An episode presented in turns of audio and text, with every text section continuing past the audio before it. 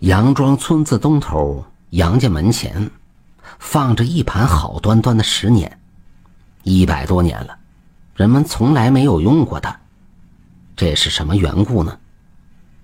故事是这样的，在清朝道光年间，杨庄东头四大门里当家的杨老头，和一个有千年道业的常家仙，交上了好朋友。从那以后，杨家的日子就越来越红火，十里八庄的，谁不知道杨庄杨家那个兴旺劲儿？这常家先自称黄先生，经常转化成一个白胡子老头，在夜间来到杨老头客厅里拉呱，每次双方拉的都很投机，不论杨家想要什么东西，只要他能够办到的，他都想尽千方百计给弄来。有一年冬天的一个晚上，黄先生问杨老头：“东家，您看家里还缺什么东西吗？”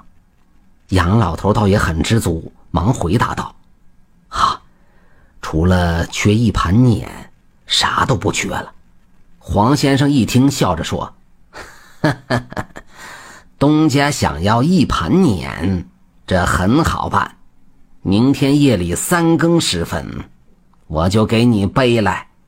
可有一条，你千万记住：到时你在门前等着我。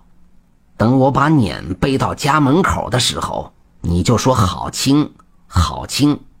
可千万甭说好累，好累呀！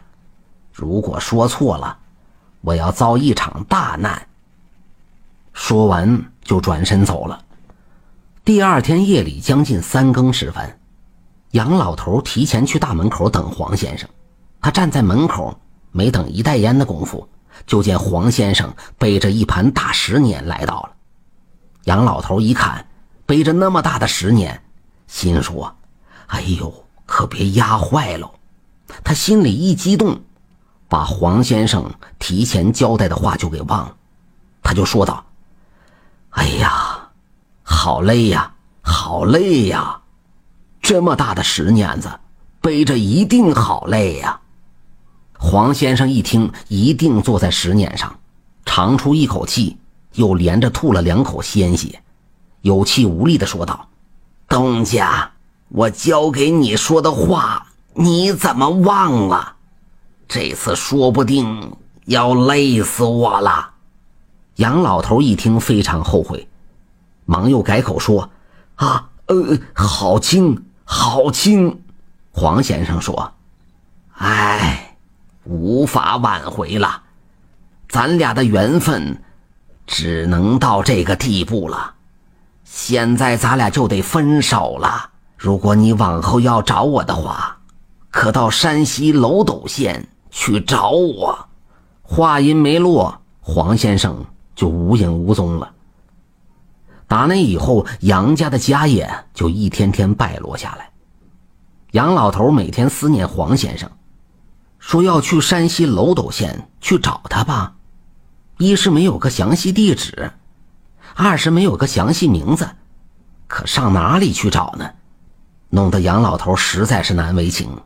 冬去春来，播种的季节又到了，佣人们到仓屋里去拿耙子。